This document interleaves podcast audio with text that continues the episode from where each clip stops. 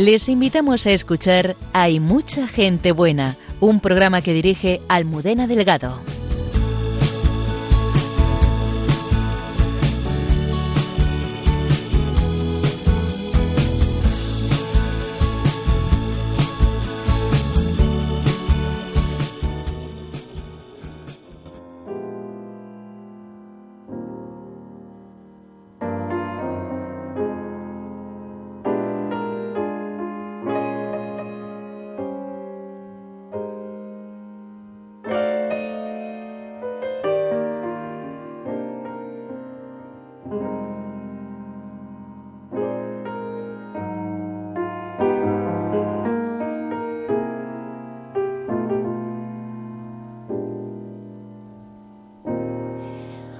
Buenas noches, bienvenidos una madrugada del viernes al sábado más al programa. Hay mucha gente buena. Nosotros no nos hemos ido de vacaciones, sino que estamos aquí puntuales a nuestra cita con todos los oyentes de este programa. Esta noche tenemos al Padre Jesús Parra, sacerdote diocesano de Getafe, y con él vamos a hablar de su intensa vida sacerdotal y de un milagro eucarístico eh, de un pueblo de Madrid, Moraleja de en medio.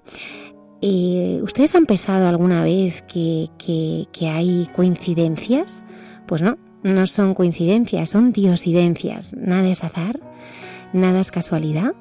Dios está en nuestro día a día y por eso la única manera de vivir es desde la escucha en el silencio en el que Dios nos habla, desde la obediencia en que encontramos su voluntad, desde la confianza en un Dios bueno que nos quiere y nos cuida esto es lo que nos van a contar esta noche Gloria, tras 27 años de vida consagrada, y María, de las hijas del amor misericordioso. Nuestras redes sociales están ya preparadas para recibir todos vuestros comentarios. Si queréis participar en directo en el programa, nos acompañará también la hermana Carmen Pérez en Entre tú y yo. Estoy mucho más esta noche en Mucha Gente Buena. Gracias por estar ahí.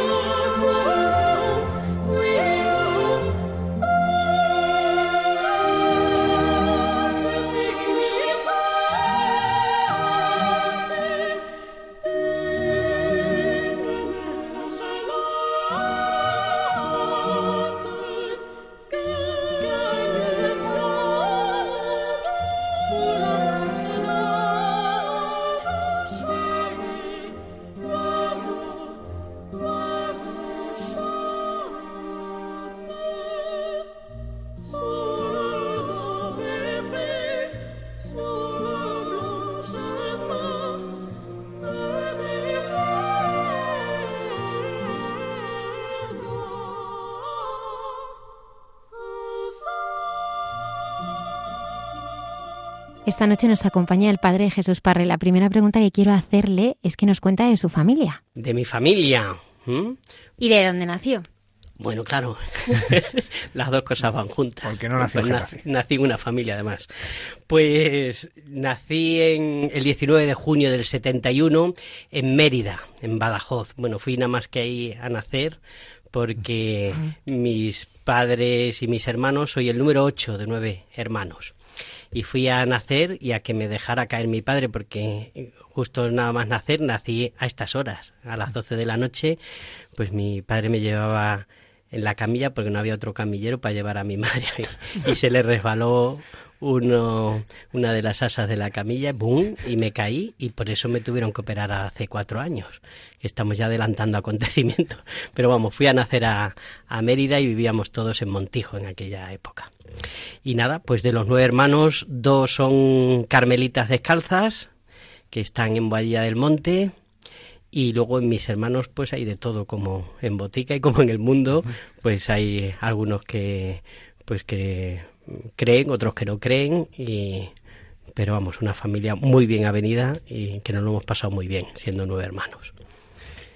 Cómo era tu vida su vida de fe antes de escuchar la llamada del Señor en los primeros años de la infancia la adolescencia pues la verdad es que mis padres pues siempre me han dado un, muy buen ejemplo de fe. ¿eh? Mi madre, pues sobre todo desde la alegría. Con mi madre nos lo hemos pasado bomba y, y eso pues lo he vivido siempre con mucha naturalidad, ¿no? El dar gracias a Dios, el vivirlo y, y, eso que yo los primeros años de mi vida, pues yo fue un poco difícil para mis padres porque el primer trauma con el que me encontré es el colegio. Y yo hasta los siete años, pues ir al colegio, o sea, me tenían, mis hermanos se sorteaban las tareas de casa, pero la peor era llevarme a mí al colegio, me agarraba las farolas, mordía, arañaba, esto hasta los siete años, ¿eh? y que creo que todavía no lo he superado. pero bueno, pero... Y, y, bueno, pues rezábamos juntos, mis, mis padres, mi madre sobre todo, pues nos contaban muchas vidas de santos y eso así a mí sí que me gustaba mucho de, de pequeño.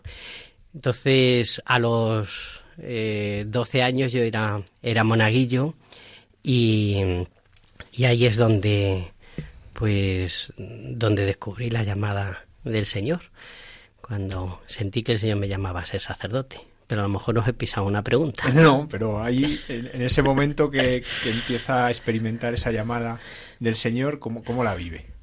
con 12 años, ¿no? La gente no piensa que con 12 años Dios pueda llamar. Sí, pues yo luego he dado muchas vueltas porque ya entré con 23 años en el seminario, pero siempre que tengo que volver a algún momento que para reafirmar mi llamada fue con, con 12 años.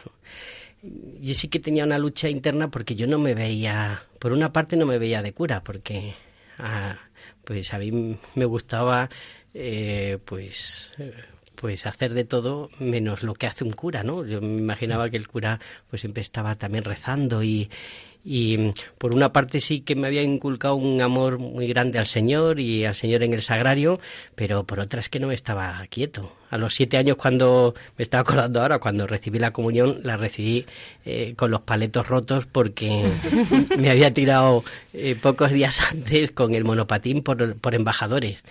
Y, y resulta que cogí una piedra o algo así, salí volando, ¡boom! Ah.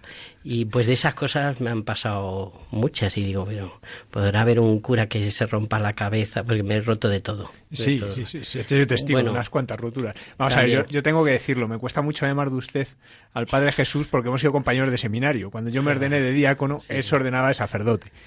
Y, y, claro, por eso me río tanto, porque cuando decía que su madre era muy alegre, me acuerdo, yo, una de las funciones que me tocó un año era atender el contestador automático, porque cuando nosotros fuimos seministas no existían móviles. Y entonces había un contestador automático y lo más divertido eran los mensajes de la Madre de Jesús. ¿Por qué? porque era muy graciosa, porque, porque empezaba a hablar con la máquina y entonces, eh, pero, era súper graciosa contando, diciendo las cosas y contándolas. Y entonces yo me lo pasaba fenomenal y tenía que oír varias veces el mensaje para poderse transmitir.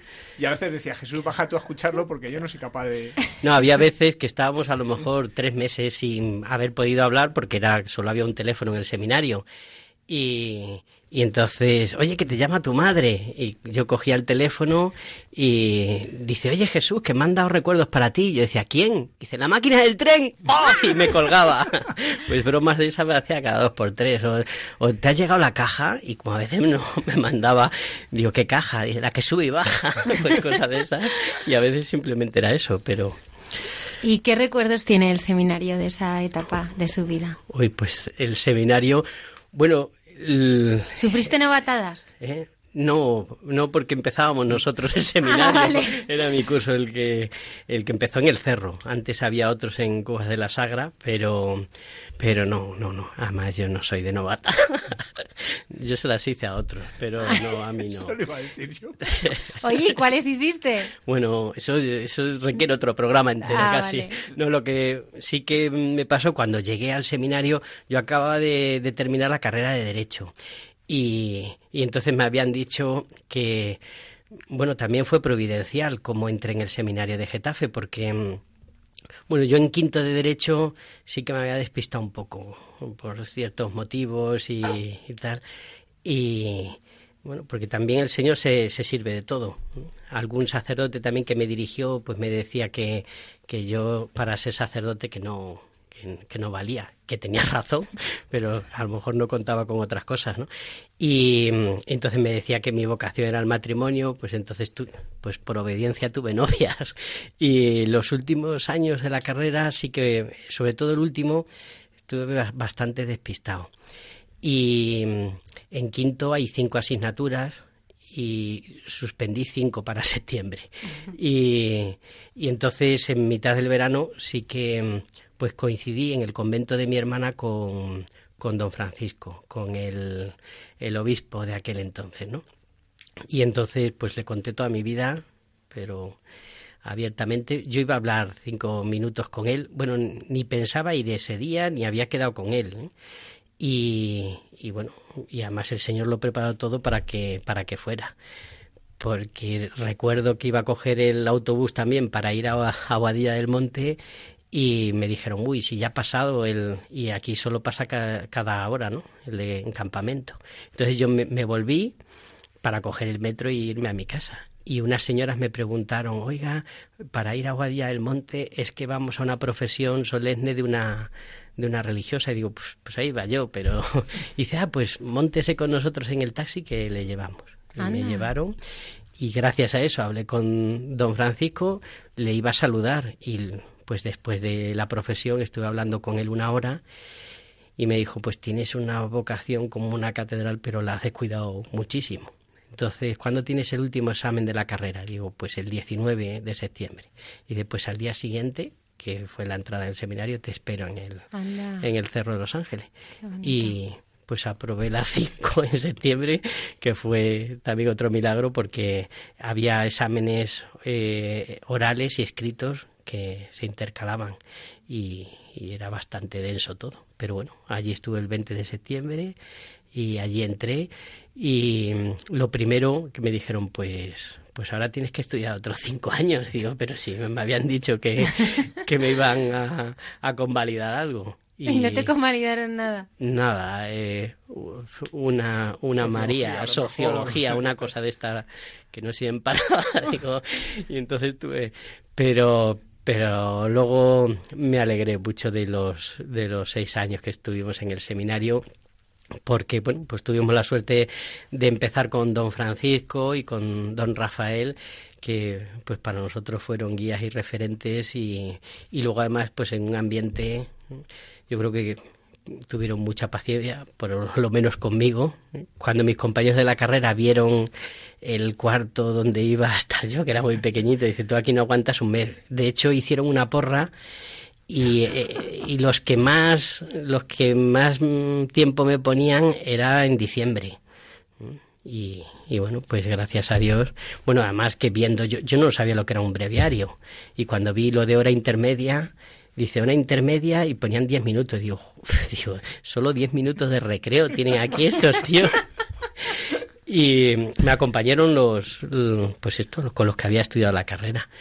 Y estos también al ver el horario decían, mira Jesús, Claro, nos levantamos a las seis y media. Dice, fíjate cómo va a cambiar tu vida, que te vas a levantar a la hora que te acostabas.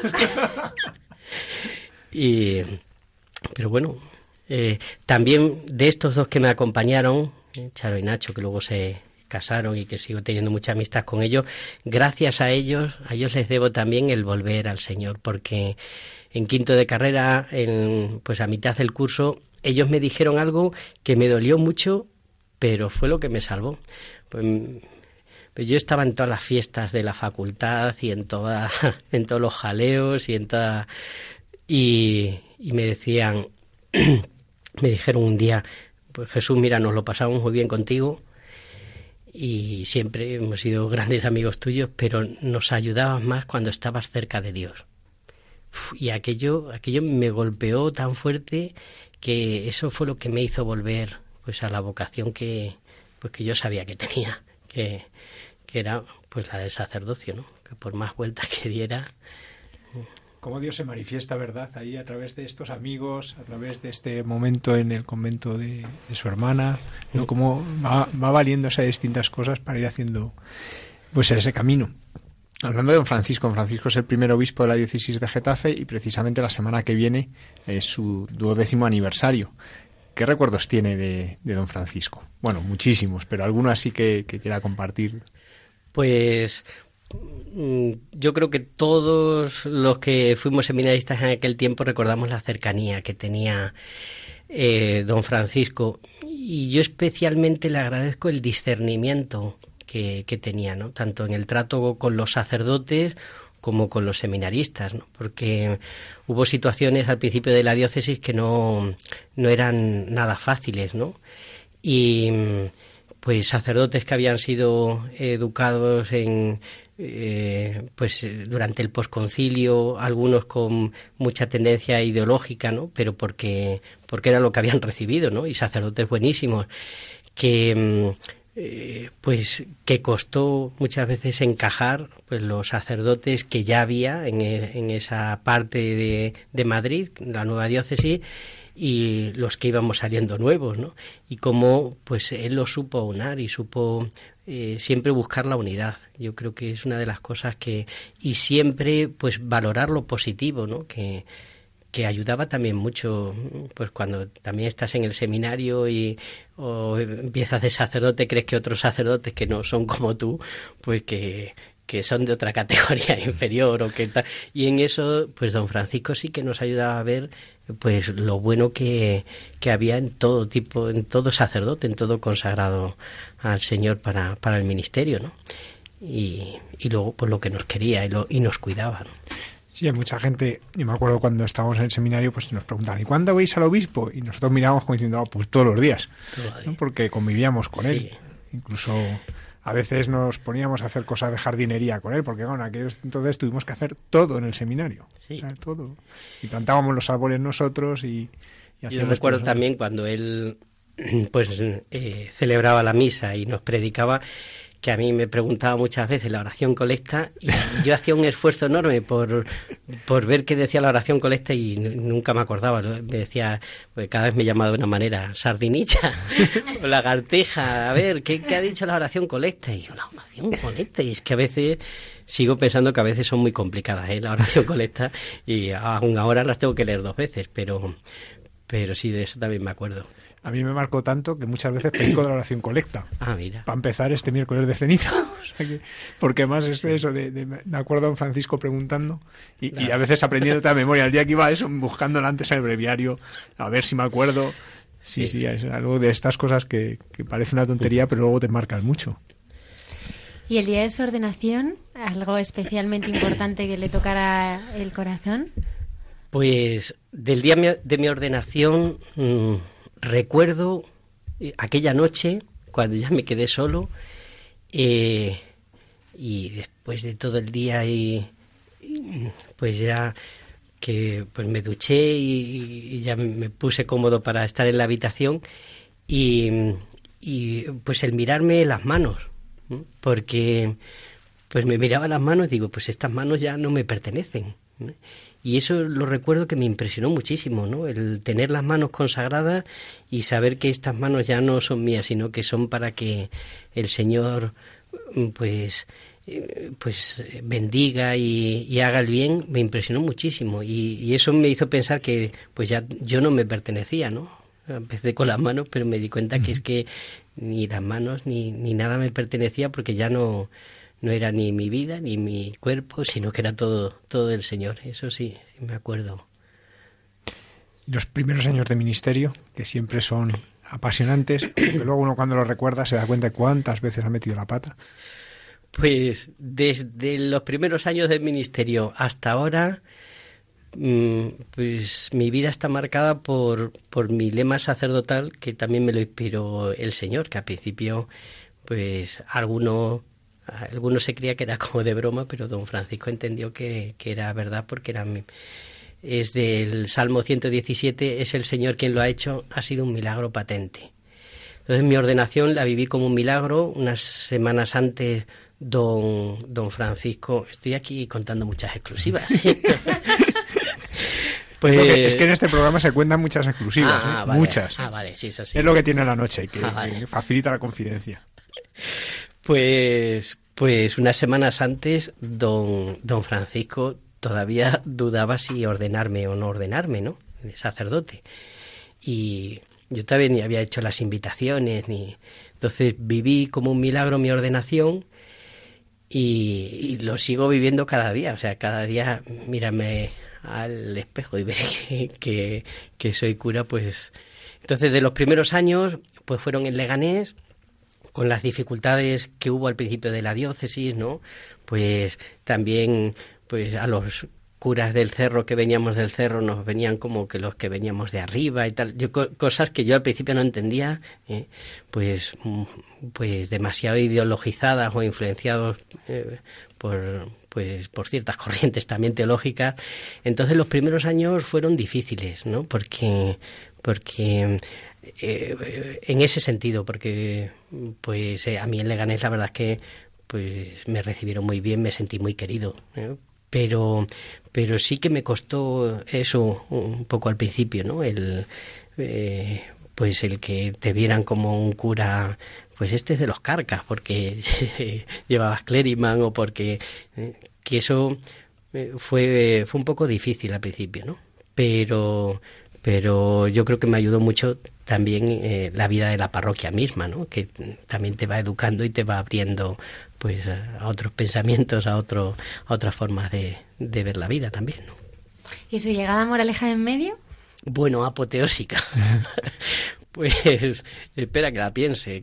Bueno, cuando llegué a Moraleja de en medio fue después eh, de una operación que me hicieron de columna bastante grave eh, que, mm, que, yo no me di cuenta hasta los 40 años y me había caído escalando, me había caído con la bici, una caída también que me partí la cara, me había, me había caído de las anillas en la universidad, unas, las anillas en las olímpicas de tres metros y ¡boom! Y claro, cuando me preguntó el médico, ¿pero usted se ha caído alguna vez? Pues tenía una desviación y yo digo, alguna vez, si es que me, yo, no sé, yo no puedo contar todas las veces que me he caído, me he roto la cabeza, los dientes, la, los brazos, tengo, tengo titanio por todos lados. Hasta, un, ojo se lo corto con un folio. Bueno, sí, dos ojos. Los dos ojos me los he cortado, uno con un folio, el otro con una rama también en la montaña y tal, varias veces. Eh, pero bueno, pero, pero os veo por lo menos. Es un milagro patente. es un milagro patente. no ya ordenarse, que esté vivo. Entonces, eh, pues mm, me operaron y luego estuve varios meses en, en el hospital, eh, que también pues fue otra experiencia también sacerdotal, ¿no? Porque al principio no me dejaban tampoco ni siquiera celebrar misa y mi Eucaristía era estar ahí pegado en la cama eh, mirando el, el, techo, ¿no? ¿Y cómo se vive ese momento? Pues a mí me ayudó mucho eh, hay un diario de los mártires de Argel que escribe el prior, eh, los que murieron en Argel, y, el, prior escribe eh, una cosa que puede, puede parecer pedante, pero no lo es porque lo voy a explicar. Dice, cuando llega un momento que están rodeados por los terroristas y que no pueden hacer nada, ni pueden hacer las visitas que hacían de, caridad, ni, ni pueden salir al huerto, ni pueden eh, están dentro del convento y sin hacer nada. Y dice, estamos en situación de epíclesis. La epíclesis es el momento en que pues el pan y el vino están bajo las manos del sacerdote y el sacerdote pidiendo el Espíritu Santo para que se transforme en el cuerpo y la sangre de Cristo.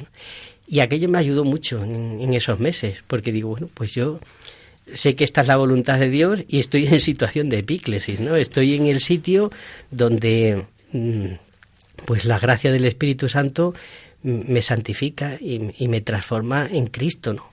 Pues ojalá eh, estuviera yo siempre así, ¿no? Como en aquellos momentos en los que estaba, pues, en esa situación de, de epíclesis, que sabía que, estaba ahí donde tenía que estar, como están el pan y el vino, pues bajo las manos del, del sacerdote. Y era mi Eucaristía, ¿no? Y cuando pudo volver a celebrar la Eucaristía, ¿cómo fue la primera Eucaristía después de aquel? Pues muy emocionante. Pues la verdad es que mm, en aquel tiempo también pues a mí me emocionaba mucho. Mm, venía una de las, eh, fue en San José y venía una de las hermanas o alguno de los hermanos de San Juan de Dios y me traía eh, la comunión, ¿no? Y, a mí me emocionaba mucho ver que el Señor venía allí a mi habitación y, de mi habitación además a mí mismo, ¿no? Que me recordaba lo que decía Santa Teresita, que Dios no bajaba del cielo para quedarse en, en el áureo copón, decía con ese francés cursi que tenía la pobre, pero dice, sino que baja buscando otro cielo que somos cada uno de nosotros, ¿no? Pues, pues eso, experimentarlo en cada comunión ya era emocionante y luego ya cuando pude volver a celebrar, pues, pues muchísimo más, claro. Lo valoras, lo valoras mucho más. La enfermedad me imagino que también lleva un modo distinto de mirar a los enfermos, ¿no? Sí, claro. Yo creo que Dios se sirve también de, todo lo que te va ocurriendo para, eh, pues para comprender mejor al otro. Em, no, no para saber por lo que está pasando el otro, ¿no? porque hay veces que, em, pues a veces cuando voy al tanatorio, mm, que mm, pues hace poco que fui porque a uno se le había muerto su hermana joven, ¿no? Y me decía, eh, usted no sabe por lo que yo estoy pasando, ¿no? Y en eso tenía razón. A mí se me ha muerto también una hermana muy joven, estaba embarazada y que cuando con cinco meses eh, de embarazo, pues primero se murió el niño y luego ella cogió una septicemia. Y, yo he, pasado por eso, pero yo no puedo decir que conozco el sufrimiento de, esa mujer. Me ayuda a entender que el único que puede entender el sufrimiento de esa, de, de esa mujer en, en, ese caso, pues es Cristo, ¿no? Entonces, eh, yo creo que es a lo que más nos ayuda, ¿no? Cuando todo lo que vivimos nosotros vemos que el que está siempre con nosotros y el que conoce verdaderamente el sufrimiento es Cristo, ¿no? Y, claro que ayuda a todo, la enfermedad, todo, todo, porque ahí es, es el encuentro con Cristo en, en la cruz, en nuestra cruz, ¿no? Entonces, volviendo a su llegada a Moreleja en medio, que fue apoteósica. Sí, pues es verdad, que me voy de un lado para otro. Vosotros tiradme un bolígrafo cuando me despiste. Pues iba con, bueno, todavía no recuperado del todo de la espalda. Eh, y con un poco de miedo también porque nunca había estado de cura en un pueblo. Digo, que aquí me tiran al pilón, ¿eh? al, segundo día. Y mm, luego tampoco había casa eh, sacerdotal, había una casa, pero estaba un poquito mal eh, cuando entré. Pues el, el techo, pues no había techo, estaba... y digo, pues esto, claro, era un sin techo. bueno, y un sin papeles, porque tampoco tenía el, el nombramiento del obispo. Tampoco cuando fui todavía sin papeles, sin techo. O sea, sin techo y sin papeles. Pero, pero la verdad es que pues contentísimo, porque es verdad que en estas ciudades como Leganés, pues vas por la calle y, no puedes ir saludando a todo el mundo. Y en Moraleja de medio, pues pues a mí me encanta que podamos saludarnos, nos conocemos todos, pues tiene 5.000 habitantes el pueblo y, y, entonces muchas veces el despacho lo tengo por la calle, porque de mi casa a la iglesia son cinco minutos. Eh, si, si fuera sin mirar a nadie y sin saludar, pero al final es pues media hora, tres cuartos, porque pues te van parando, te vas contando los problemas, vas preguntando a unos y a otros y eso la verdad es que es muy bonito. La verdad es que estoy pues muy agradecido de estar en el pueblo, todo es más humano. Y, y bueno, en Moraleja es conocida porque, porque en su iglesia adora un milagro. Sí, pues. ¡Chachán! ¡Chachán! Hemos llegado al milagro eucarístico. Pues el milagro que hay es que pues el pueblo defendió al Señor en unas sagradas formas que había, había 24 formas que habían sobrado. Eh, el cura había consagrado formas de sobra el día 16 de julio, el día de la Virgen del Carmen. Entonces mm, dio de comulgar a la gente pues los días siguientes hasta que estalló la guerra, hubo que cerrar la iglesia y, entregar las llaves y él pues cogió el coponcito en el que quedaban 24 formas.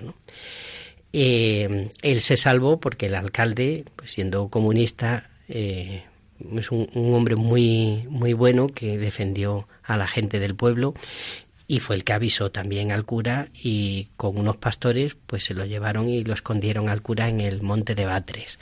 Él dejó el coponcito a unas Marías de, los agrarios y el coponcito ahí ya empezó una peregrinación por el pueblo porque estuvo en una casa, eh, empezó a ser sospechoso en, ese sitio, la trasladaron a otra, que la trasladó una niña en, en un paquete de un kilo de azúcar y llevaba el copón dentro y la pararon los milicianos.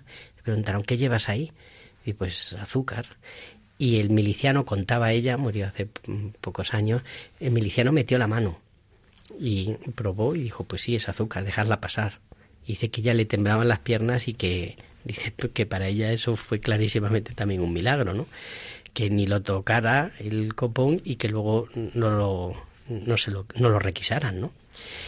Y pues estuvieron luego el copón estuvo también enterrado un tiempo y estuvo también en una grieta en, de una pared de una bodega escondido varios meses. Y cuando evacuaron el pueblo y cuando el pueblo volvió pues buscaron otra vez el coponcito. El coponcito había perdido la plata pero al abrirlo las formas estaban intactas y siguen siguen intactas. Y pues desde hace dos años ahora está expuesto en un copón eh, que la parte de arriba es de cristal para que se puedan ver las sagradas formas y todos los días de, de lunes a viernes mm, está dos horas expuesto y la gente del pueblo pues va a adorar ahí al Señor ¿eh? que sobre todo el mayor milagro que, que el Señor pues venga en cada Eucaristía no pero que luego se haya querido quedar ahí 80 años con nosotros pues pues es de agradecer también. Y tiene mérito porque la iglesia en sí es húmeda. O sea, que, que, que, ya que las, las, formas se conserven, ya, ya es casi milagroso habitualmente.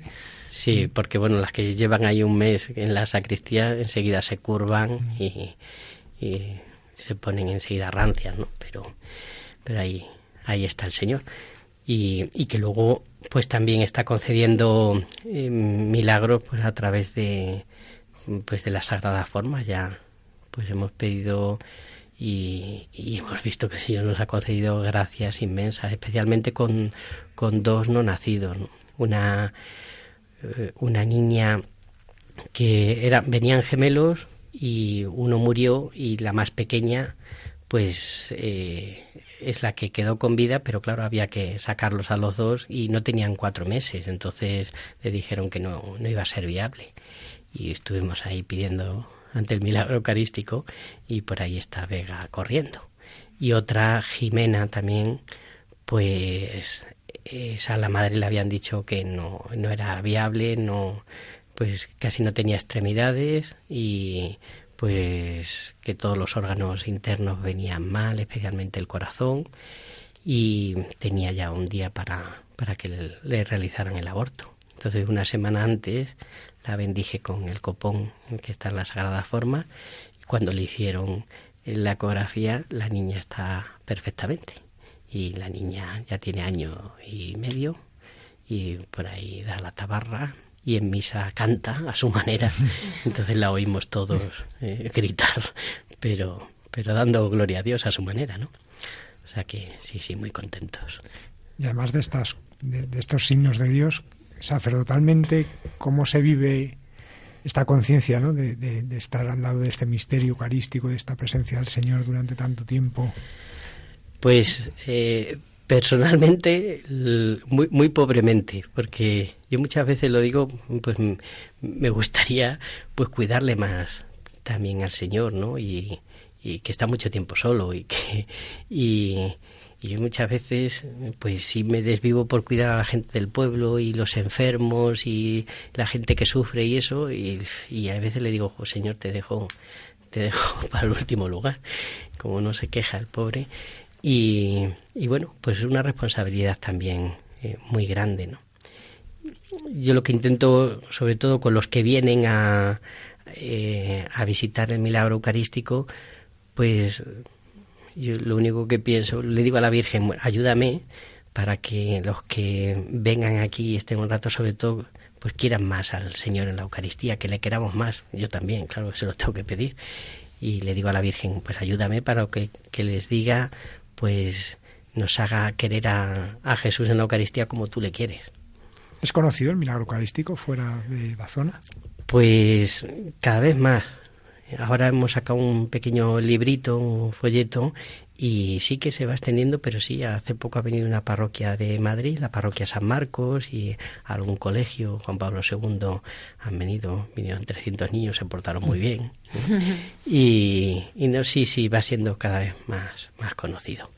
Ahora se está desarrollando una misión, ¿no? En su pueblo, ¿qué nos puede contar? Sí, pues están los seminaristas, están acabando con todos los víveres que, había en el pueblo porque van a comer a, las casas y, bueno, se trata de estar una semana con nosotros. Para nosotros está siendo una gracia eh, pues muy grande el que puedan vivir pues eh, pues la vida de, de, fe de un pueblo para mí además es que como ha sido una gracia tan grande, a mí ha cambiado mi sacerdocio desde que estoy en, el pueblo, porque eres mucho más consciente, por lo menos a mí me ha ayudado a eso, eh, pues a que eres sacerdote las 24 horas del día. Se muere alguien en el pueblo y, antes de, de, la funeraria me llaman a mí, sea la hora que sea, ¿no? Y eso pues también es muy bonito, ¿no? Estar en todos los momentos acompañando, pues eso es lo que nosotros le podemos ofrecer a, los seminaristas que vivan eso y a la vez pues ellos lo que nos están ofreciendo pues es su testimonio también de la vocación y que yo creo pues que es, eh, es algo en que van que espero que salgan beneficiados los dos y bueno de hecho ya lo, lo están siendo no eh, que también el pueblo y sobre todo pues sí que me gustaría que el pueblo ante el milagro eucarístico pidiera especialmente por las vocaciones sacerdotales, eh, por nosotros que lo necesitamos todos los días y luego por tantos jóvenes que están siendo llamados, pero pues que necesitan eh, necesitan la fuerza de, de, toda la Iglesia, ¿no? Y, y es que necesitamos sacerdotes. y hasta los propios sacerdotes, porque si no yo con quién me confieso. Que me ponga la mano encima, no, me puedo poner la mano encima para darme collejas, pero no para confesarme ni para darme los sacramentos. Muchas veces cuando hablamos de la Iglesia hablamos desde una mirada eh, muy europea y muy urbana. Para un cura de pueblo, ¿cuáles son, ahora que está la misión de los seminaristas, cuáles son las claves de la misión hoy? Desde la mirada de, eso, de un sacerdote que está en un pueblo. Pues eh, yo creo que lo que decía San Agustín era muy acertado, que cuando era obispo San Agustín, oye, al final me lo estoy pasando bien aquí en esto de, yo creía que esto, digo, bueno, ya verás, aquí me acorralan y es algo como, pero no, no, no está mal esto. pues que, eh, porque normalmente en las homilías la gente está mirando el reloj, pero aquí, como nadie mira el reloj, bueno, sí que la mira alguna vez. No, no, no, que va. Pues que San Agustín, pues cuando era obispo, decía, para vosotros soy obispo y con vosotros soy cristiano. Pues yo creo que esa es la clave de, la misión. Yo he recibido un ministerio que es un servicio eh, al pueblo, que estoy ahí para servirles, pero a la vez me enriquezco continuamente de ser cristiano con ellos. Y ellos muchas veces también te corrigen y te hacen ver lo que has hecho mal. Y entonces eso, eso también es muy bueno, ¿no? Y el vivir la fe con ellos, el aprender eh, tanto de, la fe, porque luego en los pueblos hay mucho sentido común y gente, cuando llegué, el médico que había estado en el 12 de octubre de jefe de urgencias, don Antonio, eh, pues bastante tiempo, eh, por estrés y porque estaba ya harto, dijo, me voy a un pueblo pequeñito un tiempo, ¿no? Y ya lleva 30 años en el pueblo. Dice, pues le va a pasar a usted, me lo dijo nada más llegar, Dice lo mismo que a mí me pasó como médico. Va a aprender usted más en un año en el pueblo, que yo aprendí un año más aquí en el pueblo que los 12 años que estuve en urgencias. Y es verdad, porque un pueblo es como un mundo en pequeño. Todo lo que te puedas encontrar en el mundo te lo encuentras en, en un pueblo, es un universo en pequeño y, y eso, pues como sacerdote, la verdad es que te enriquece te enriquece muchísimo y ves ejemplos de fe que, bueno, bueno, son en todas las parroquias y en todo, pero ahí como que lo palpas eh, como mucho más cerca, gracias a que todo es más cercano, ¿no? Y eso es como, lo vivo yo. Ha salido el tema de la enfermedad, de, de la muerte, ¿no? Pues una muerte como, la de su hermana, también la de sus padres. ¿Cómo las vive uno desde el corazón sacerdotal cuando es la, antes lo mencionaba, ¿no? Como uno eso no tiene que decir, ya sé lo que es cuando me acerco a los demás, pero para uno, eh, ¿cómo, ¿cómo, uno vive su relación con el Señor en esos momentos? Esta pregunta, ya, ya, ya va, pasando el tiempo, entramos en preguntas de mayor calado. Bueno, bueno, por, esta me daréis un regalito, algo de aquí, de la radio, ¿no? Un llavero, ¿vale? Aquí está. Pues cuando murió mi hermana, eh, que claro, murió en, cinco o seis horas, yo era el único que estaba ahí a su lado, ¿no? Eh, yo le di la unción, mm, mi hermana no sé la fe que tendría, eh, porque eso solo lo sabe Dios, ¿no? Sí que ya no, pues me ayudaba mucho, es la hermana con la que mejor me llevaba, ¿no?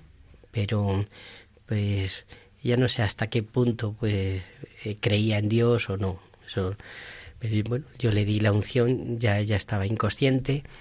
Y pues cuando murió, fue en el Gregorio Marañón, yo bajé a la capilla del Gregorio Marañón y la verdad es que no entendía, porque mi hermana dejaba una hija de cuatro años y pues entenderlo no lo entendía.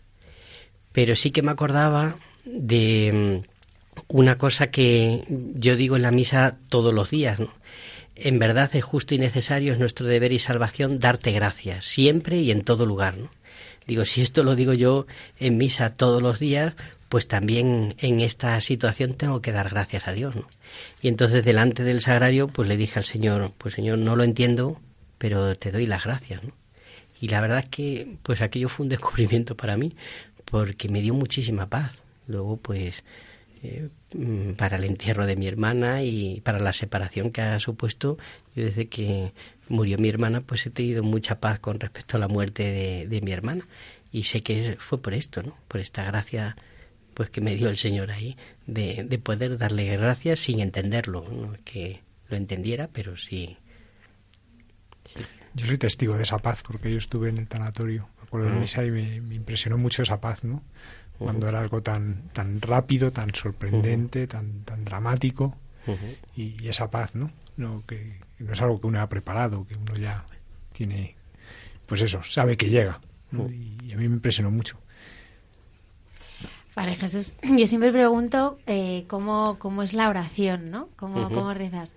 Pero yo ya me adelanto, yo creo que Jesús se debe partir de risa contigo. o sea, yo creo que tú haciendo oración, o sea, es que el Señor debe estar que se muere de la risa. No sé. Lo debéis pasar fenomenal. que no se desespere. Yo creo que te miro, yo creo que te miras y le miras y es que el señor ya se muere de risa. No, sí, reírnos sí, nos reímos, nos reímos bastante de muchas cosas. Eh, pero bueno, mi ¿El señor tiene sentido del humor? Mucho, mucho. Sí. Sí, sí, sí. ¿Te gasta bromas? Sí, yo creo que casi toda mi vida ha sido una broma del señor, porque, bueno, eh, pues a mucha gente le parece broma que en toda la facultad de, mm, de Derecho de allí de Valladolid me escogiera a mí para ser cura. Pues muchos dicen, pues es que este, porque tuvieron otra exclusiva. Yo casi me echan de la universidad por una de las bromas que hice y tal. ¿Y cuál era? Mm, bueno, e, es que en esa broma, pues eh, pues eh, hice un documento falso, entonces había... Pero vamos... Era un mm, documento falso. documental. pero, pero sí, sí. Eh, bueno, estoy, es que se me están viniendo ahora a la, cabeza bromas que... ¿Hay alguna otra, alguna otra? Pues mm, bueno, yo estuve en, varios eh, en varios colegios mayores, eh, de uno me echaron a otro y luego ya estuve en, eh, en pisos de estudiantes, bueno, de lo más de, de, lo más variopinto. Uno de ellos estaba estudiando con estaba con otro, con un estudiante de medicina, que este bueno, yo aunque no se lo crean los oyentes, yo mido muy poquito. Mido, pues no sé cuánto me, me diré, unos sesenta y poco. Y, y este, eh, este medía dos metros, este, y cuando íbamos por la calle así de paseo y eso los dos, yo iba con mi frigopié y él y él iba con se compraba una barra de un litro de helado y se la iba comiendo. Bueno, era un tío enorme. Eh, ese es uno de los con los que he vivido, eh, pero he vivido con gente de lo más rara y de lo más pero precisamente con este estudiante de medicina, una vez fuimos a donde tenían los botes con las cosas que, eh, pues las manos, bueno, alucinante. Está una doctora aquí también, ¿eh? Que puede conversar. Sí, y entonces digo, ¿y estos nombres? y claro, eh, digo, o sea, en los botes ponía un nombre, había un dedo y ponía Oscar, no sé qué. Digo, ¿y esto es, es el tío que es el dedo? Dice, no, no, es del que hace las prácticas o las disecciones y tal. Y dice, y los que no tienen nombre, dice, no, esos todavía es que no están asignados. Y entonces me cogí un bote de esos que tenía un dedo. Eh, lo pensaba devolver, luego yo creo que no lo devolví. Esto no sé si lo he confesado, sí, creo que sí. Y, y entonces, porque aquel día íbamos a hacer una fiesta así enorme, íbamos a hacer una super sangría. Y, en la sangría metí el dedo. La verdad es que lo tuve que cocer para que no, no supiera mucho el, lo del formol. Y, y, eh, y todo el mundo decía, qué rica te ha salido esa sangría, Jesús. Y digo, es que tiene un toque especial. Sara, ¿qué te parece? Y bueno, de esas, de esas hay muchas. Entonces, claro, la gente no, no se imaginaba que a mí pues me llamara el Señor, si me llamaba, pues tampoco, tampoco que durara mucho en el seminario. Y luego es que estaba en todo, en, en, todos los sitios donde no tenía que estar, pues, eh, pues estaba. Pero bueno, conocí también en, en todos los ambientes, porque tenía amigos de todos los ambientes, desde ocupas hasta la gente más y, y la conversación que casi siempre salía era la de Dios, ¿no? La de la, de, la nostalgia de Dios, que a mí también fue lo que me hizo volver al Señor. El, me acuerdo mucho del Salmo 137, junto a los canales de Babilonia, acordándonos de ti, los canales de Babilonia, que era una de las siete maravillas del mundo, dice, nos sentamos a llorar, ¿no? Pues yo creo que esa experiencia la tiene tanta gente, ¿no? Que aparentemente lo tiene todo, pero tiene nostalgia de, de Dios, ¿no? Y eso también lo viví en, en los diferentes ambientes porque es que la verdad es que tenía amigos de todos los ambientes y eh, porque había veces que empalmaba una noche con otra y con otra y entonces no, no salía todo el mundo eh, una noche y otra. Entonces, pues a veces tenían que ser los... Eh, pero bueno, y el Señor también me preservó de muchas cosas, porque porque he estado en, todo tipo de ambientes y, y, ahí estaba él. Entonces, cuando tú rezas, tú le cuentas tus cosas al Señor y el Señor no para de reírse, ¿no? Bueno, el Señor ya la sabe, entonces a veces la recordamos. Pero bueno, lo que yo le pido todos los días misericordia, pues porque porque la necesito y porque y porque si no me sostiene el Señor, pues yo no, no pues no estaría aquí, ¿no? Yo siempre pues me ha gustado pues toda la vida bohemia, ¿no? Y y era una de las cosas también que yo le decía, le dije una vez a don Rafael, digo, si es que yo no sé, digo, a mí me gusta la vida bohemia, el, el pintar, el estar con gente bohemia, la poesía, con, con todos estos ambientes que, y dice, pues, más dice, pues más bohemio que un sacerdote no vas a encontrar una vida más, más libre y la verdad es que pues el Señor sí que me, me, me concede muchas cosas que pues que no me lo imaginaba de pues también de arte y de conocer gente y que eh, pues sigo conociendo gente muy interesante y que me ayudan también a, reconocer a Dios ¿no? en la belleza. ¿Y en este año de la misericordia? ¿Qué es la pues misericordia para, para usted? Pues la misericordia es la infinita paciencia ¿no? que, que tiene el Señor con nosotros, ¿no? que no, yo veo que no se cansa, no se cansa de amarnos, de, de una manera y de otra, ¿no?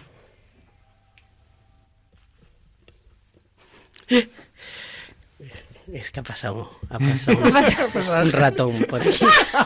Pero esto no se puede contar, que había pasado un ratón. No, no, no, de sanidad.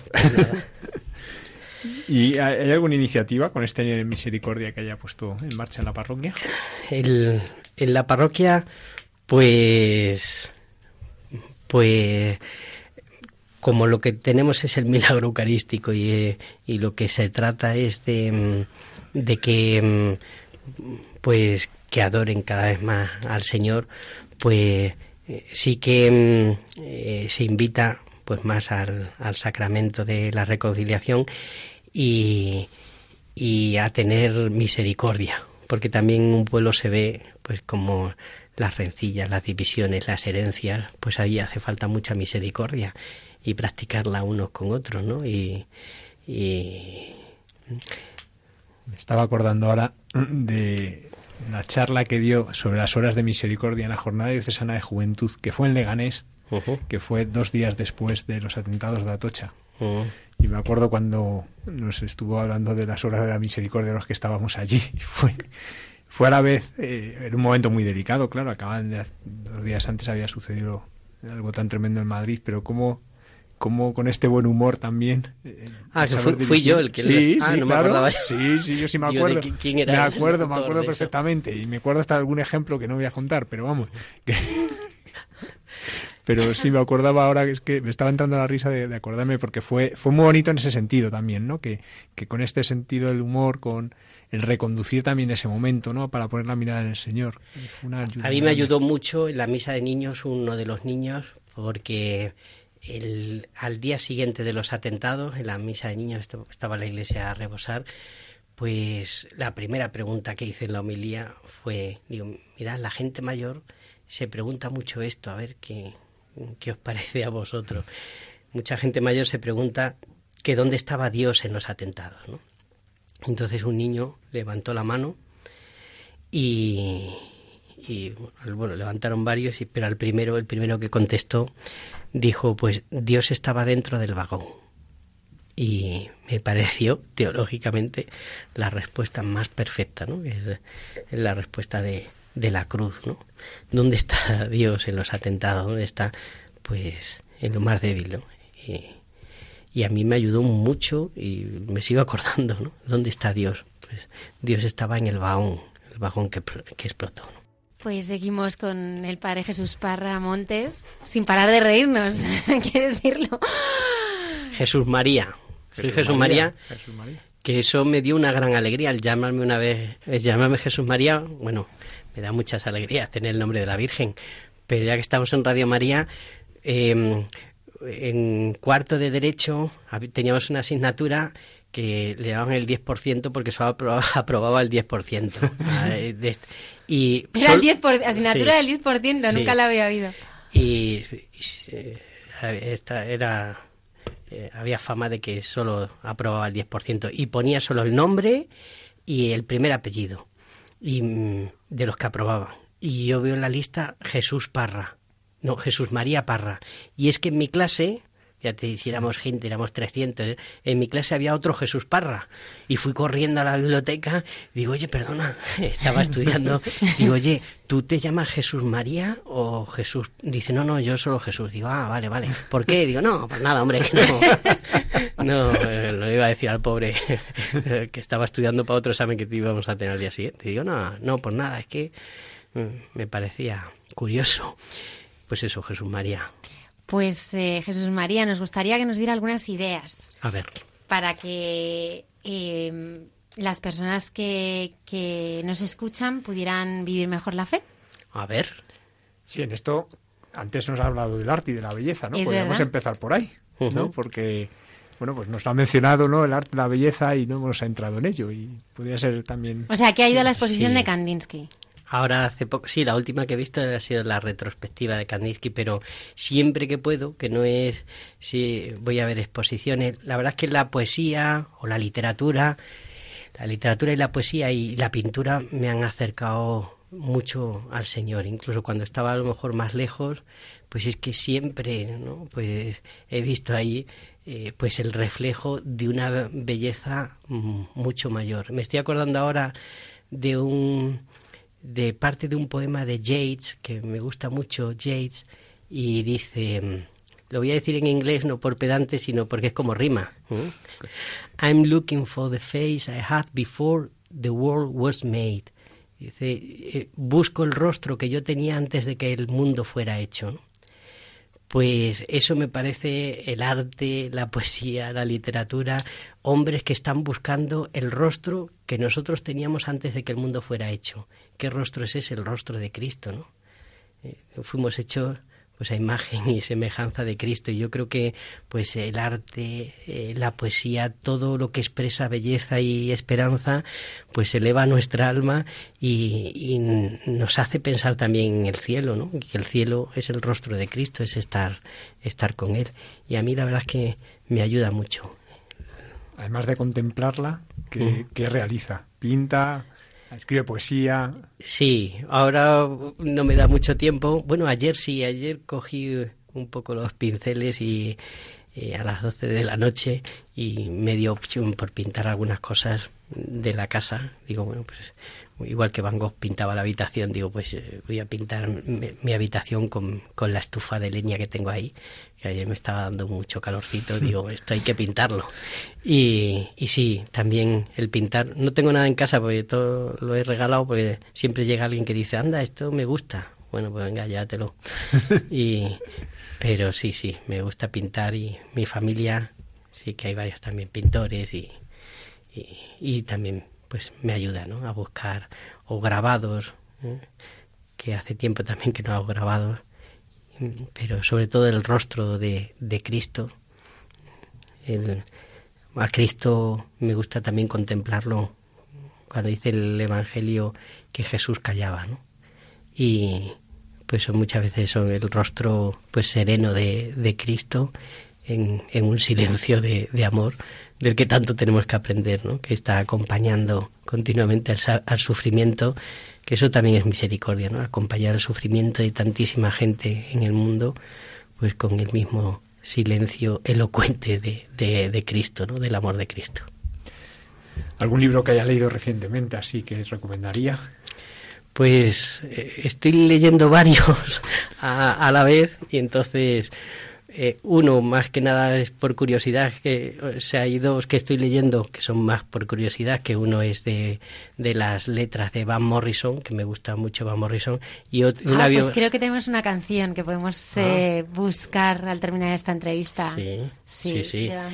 Y además estuve hace poco también en un concierto de Van Morrison que me regalaron, el, el, el ir al concierto, y mm, otro también que me estoy leyendo es una biografía de Leonard Cohen, pero no, no son para recomendar, sino simplemente por curiosidad. De, eh, uno que me está gustando mucho es eh, Cristo ante los filósofos, eh, que pues es de la Universidad de Salamanca, no, me acuerdo del autor, pero, pero que es muy bueno.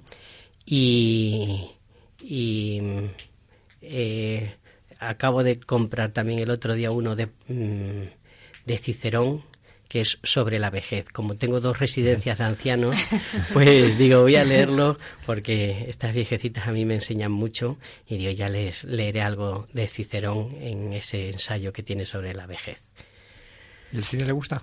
El cine sí, sí, sí. También es verdad que no, mm, no puedo ir mucho, pero también hace poco he leído eh, un estudio que han hecho sobre Kieslowski, Chris, eh, Krzysztof Kieslowski, y, y, la verdad es que me parecía muy interesante porque también es un eh, es un cineasta que pues que también se plantea los problemas esenciales de la vida, ¿no?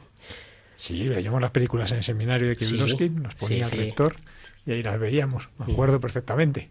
Sí, sí que las entendía don Jesús y los demás, pues yo creo que no demasiado, pero bueno, yo nunca las entendía. Sí, sí, y más Berman también nos ponía don Rafael. Y más Berman también es curioso, sí que he leído de Ismas Berman los eh, unos relatos que tiene autobiográficos y tiene una cosa muy interesante que me ha ayudado para mi sacerdocio. ¿La cuento? Sí, claro. Sí, pues eh, es que eh, y además es difícil leer esto porque, porque esto no está casi publicado. Em, él cuenta que un verano se enamora de una chica eh, y, y, bueno, pues, pues como loco, como cuando nos enamoramos.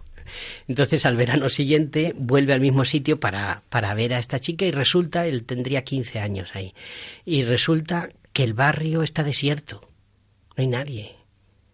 Entonces empieza a preguntar y dice que es que se los han llevado, esta chica era judía, mm. y se los habían llevado todos y habían hecho eh, pues un gueto, algunos les habían llevado a los campos de concentración. Y entonces él vuelve a su casa, su padre era pastor protestante, y entonces vuelve a su casa y le pregunta a su padre, papá, ¿a Dios le interesa, eh, le interesan los amores de un adolescente? Y su padre le contesta, Dios tiene cosas más importantes de las que ocuparse que de los amores de un adolescente. Y dice que ese día él perdió la fe. Entonces todas sus películas y, toda su obra es buscar la ternura de Dios. Él luego habla mucho de la ternura de Dios. Hay un, un estudio muy bueno que es de Charles Meller, que es sobre mm, escritores del siglo XX y el cristianismo. Y, tiene un estudio sobre Isma muy bueno hablando de la ternura de Dios. Y a mí me ha servido porque cuando un niño eh, de catequesis te habla de algo que, que para él es un sufrimiento, es que para Dios es importante. Luego, para ti como sacerdote tiene que ser importante y tienes que escucharle con la importancia que él, que él le da, que es la que le da Dios las cosas que se aprenden de, de Berman. La verdad es que don Rafael hizo un esfuerzo por elevar nuestra cultura bastante notable. Yo a veces no lo entendía, pero agradezco haber visto películas que jamás hubiese visto de otra manera. Pues mira. Muy bien. Tenemos que ir acabando, pero antes de eso sí me gustaría, bueno, primero la, relación con las hermanas que son religiosas, ¿no? dos hermanas que son carmelitas, me imagino que también es, es algo que, que, suscita interés en la gente, ¿no? Pero cómo se vive también tener dos hermanas que uno sabe que, viven allí en, oración y, entregando su vida y especialmente me imagino que pidiendo por su hermano. Pues, pues para mí es un seguro de vida. o sea que y, y pues hemos vivido cosas muy mm, yo he vivido cosas muy bonitas con ella, ¿no? Mi madre que la verdad es que pues de ella hemos aprendido mucho y ojalá, dicen mis hermanas carmelitas, ojalá tuvieran la intimidad que tenía mi madre con Dios. Yo también se la pido. Y mm, lo cuento porque tiene que ver con lo de mis hermanas carmelitas. Eh, mi madre, un día que pues después de comulgar, yo veía cómo daba gracias a Dios y le, le, dije un día, mamá, ¿tú qué le dices a Dios después de comulgar? Y dice, pues le pido por mi matrimonio, que es mi vocación, luego le pido por mis hijos y luego le pido que me enseñe siempre lo que más le agrade. Y, y bueno, pues ella también, una de las veces también después de comulgar, dice, mm, pues le he pedido al Señor que me, me gustaría antes de morirme eh, poder abrazar a mis hijas. Claro, estaba en un convento, una en un convento, 25 años, y otra en otro convento. Ahora están juntas también, pero... Y entonces, pues una eh, se tuvo que trasladar de Toledo a, a Boadilla y entonces aproveché el viaje. Me digo, esto es un signo del Señor. Entonces aproveché el viaje, en vez de llevarla de convento a convento, pues pasó por la residencia y entonces mi madre le pudo dar un abrazo a la que estaba en Toledo. Y luego a la que está en Boadilla, yo le dije un día al señor, bueno señor, ¿cómo lo hacemos? Porque es que además cuando van al médico, pues llaman a gente, pero nunca llaman a los familiares. Y digo, si algún día cuando fueran al médico hacemos una 3x4 y tal, y estaba eh, diseñando esto con el señor, estábamos planeándolo, a ver cómo lo hacíamos, cuando al día siguiente me llama mi hermana a las 5 y y estaban en el Hospital Montepríncipe, que está a cinco minutos de Guadilla. Y me llama y dice, oye, que es que el que nos iba a llevar al convento, que no nos puede llevar y tal, ¿podrías venir tú? digo, Antes de colgar el teléfono ya estaba allí y digo, pues sí, pero es que tenemos, nos importa por caridad. técnica. Digo, tenemos que hacer un acto de caridad, que tenemos que ir a un sitio. Ah, no, no. Me llevé a una del pueblo además para decirle, mira, tú eres el cebo. Creo que tenemos que llevar a Griñón. Entonces, claro, de Montepríncipe fuimos a Griñón, que es donde estaba la residencia, eh, y allí, pues dice, ¿y esto qué es? Claro, mi hermana no sabía ni lo que era. Para nuestros oyentes de otros lugares, Montepríncipe y Boadilla están al lado. Sí, sí, nada, nada, cinco minutos. Entonces fuimos media hora hasta Griñón y allí dijo, ¿y esto qué es? Digo, pues aquí es donde está mamá. Y entonces le pudo dar un abrazo a, a mi madre después de tantos años, porque no, las carmelitas no pueden salir a dar un abrazo. Y al mes siguiente pues murió mi madre. El día de todos los santos y primer sábado de mes, que ella decía yo, a mí me gustaría morir un día de todos los santos porque es un día de puertas abiertas en el cielo. Allí no te van a mirar nada. Y dice, o eso o un primer sábado de mes. Y, este año es que fueron las dos cosas a la vez. Fue, el, fue primer sábado de mes y día de todos los santos. Agradecemos al Padre Jesús Parra que haya estado esta noche con nosotros, acompañándonos. Continuamos aquí en Radio María, en el programa Hay mucha gente buena.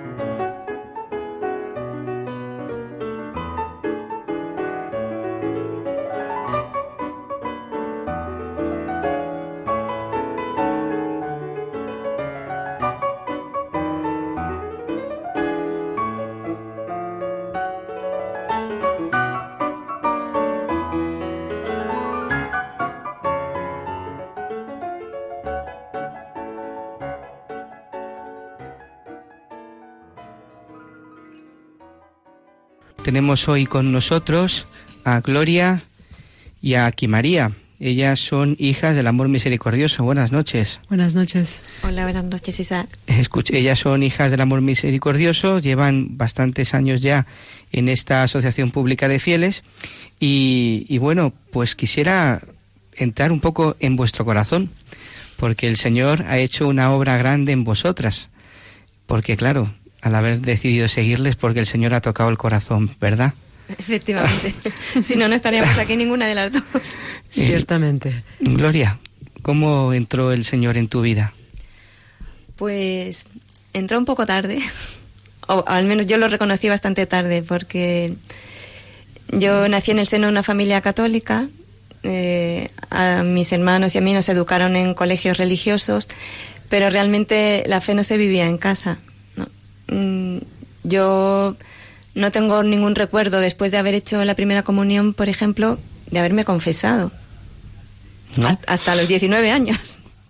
No, no lo recuerdo. Y de ir a misa poquísimo, poquísimo. Quiero decir que no se vivía la fe en casa. Se creía en Dios, no, nos procuraron una educación religiosa, pero de hecho la fe no se vivía. Era más como una tradición cultural o una tradición religiosa. Eh, yo no sentí inquietudes religiosas, aunque yo mirando mi vida retrospectivamente me doy cuenta de, que el, Señor puso en mí la llamada muy pronto, aunque yo no supe reconocerla, porque sí que recuerdo como con ocho o nueve años que yo miraba a mi familia y yo tenía un, deseo muy grande de ser distinta de ellos. Yo, yo los miraba y yo pensaba, yo no quiero ser como ellos. Y no porque ellos fueran malos, no, pero yo sentía en mí un deseo de ser distinta. Y siempre era, mi frase era, yo no quiero ser como ellos, yo quiero ser diferente. Y luego me di cuenta que ese deseo mm, como de plenitud que yo buscaba y que no lo veía en mi familia era el deseo que me había puesto el Señor, ¿no? Mm, hice la primera comunión, me confirmé, pero yo con 14 años dejé de ir a misa porque me aburría. Entonces, para aburrirme, pues mejor me iba con mis amigos a tomar una caña, ¿no? y sin embargo, yo sí que recuerdo que todas las noches rezaba. Tenía unas estampitas que me dieron en el colegio, de la fundadora del colegio. Y esa, esa costumbre nunca la perdí, siempre rezaba por las noches, aunque no iba a misa, ya te digo. Y lo que sí, me metí en un mal camino porque no sé, yo creo que con 11 o 12 años, eh, en casa de una tía mía descubrí una, una enciclopedia de las ciencias ocultas y la parapsicología. Que se la compró mi tía, no, no la leyó nunca, pero yo me la empapé de cabo a rabo. Porque me atraía mucho lo, lo oculto, ¿no? Lo, lo desconocido. Y, también yo creo que influyó en mí el hecho, yo era una niña muy, muy, muy sensible, ¿no? Que todo me afectaba mucho, pero luego era incapaz de expresarlo.